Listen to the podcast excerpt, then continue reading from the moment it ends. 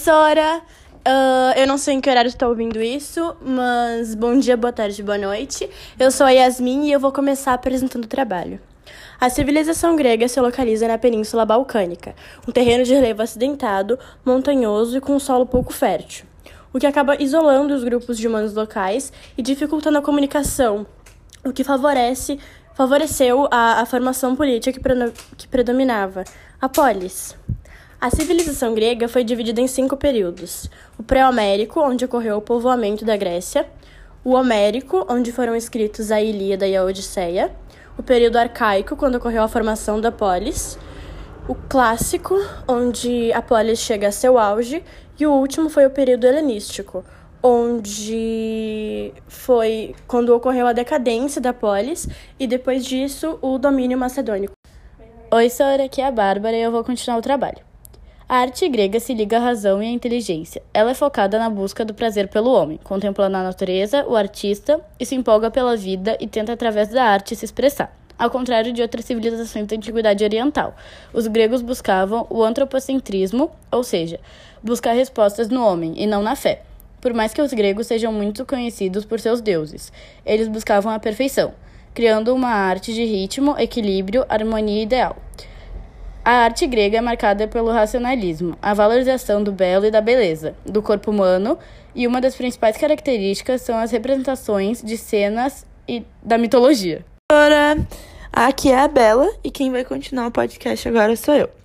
Eu acho que a gente pode dizer que a arte grega marcou bastante a história do mundo ocidental. E sobre essa arte, pode-se afirmar que teve na arquitetura obras de grande destaque, assim em que um dos princípios básicos era a harmonia das formas. Tipo, as obras mais importantes da arquitetura grega foram os templos. Eles eram construídos sobre uma base de três degraus, mais ou menos, e o degrau mais alto tinha o nome de Estilóbata. E sobre ele uh, que eram erguidas as famosas colunas, né? As colunas eram o que sustentava um entablamento formado por três partes: a arquitrave, o friso e a cornija.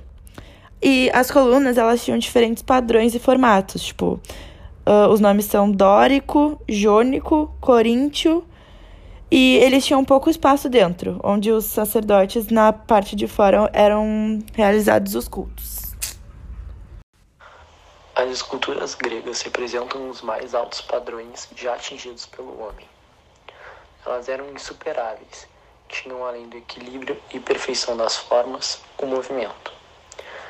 Eles começaram a esculpir grandes figuras de homens em mármore no período arcaico. No clássico, as esculturas ganharam movimento.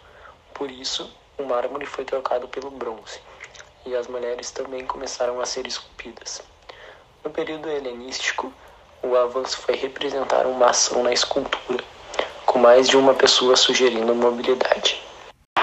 A pintura grega é mais vista na cerâmica. Os vasos gregos não são conhecidos apenas pelo equilíbrio de sua forma, mas também pela harmonização dos desenhos, das cores e o espaço usado para a ornamentação. Representavam pessoas em atividades diárias e cenas da mitologia grega.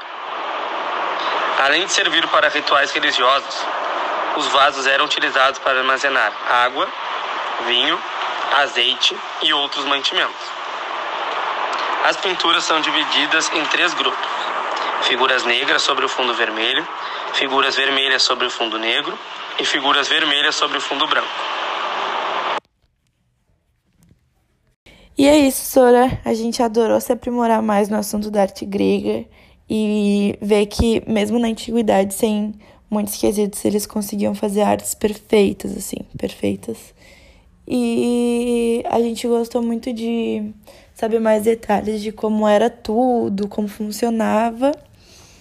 E espero poder fazer mais podcasts também, nosso grupo também, porque a gente gostou bastante. A gente adorou o modo com que é fácil de aprender, sabe? Facilita muito. Uh, não sei, não sei as outras pessoas, mas o nosso grupo tem bem mais facilidade em aprender as coisas escutando, sabe? Escutando, falando. Enfim, a gente adorou. A gente não sabe quem está escutando o podcast, se é a Bibiana ou a Prof. Nova. Mas se for a Prof. Nova, seja muito bem-vinda. A gente vai te receber de braços abertos. E se for a Bibiana, fica aqui nossa despedida. A gente adorou o pouquíssimo tempo que a gente te teve como professora. Foi perfeito. e aqui se finaliza nosso podcast, Sora. Beijo!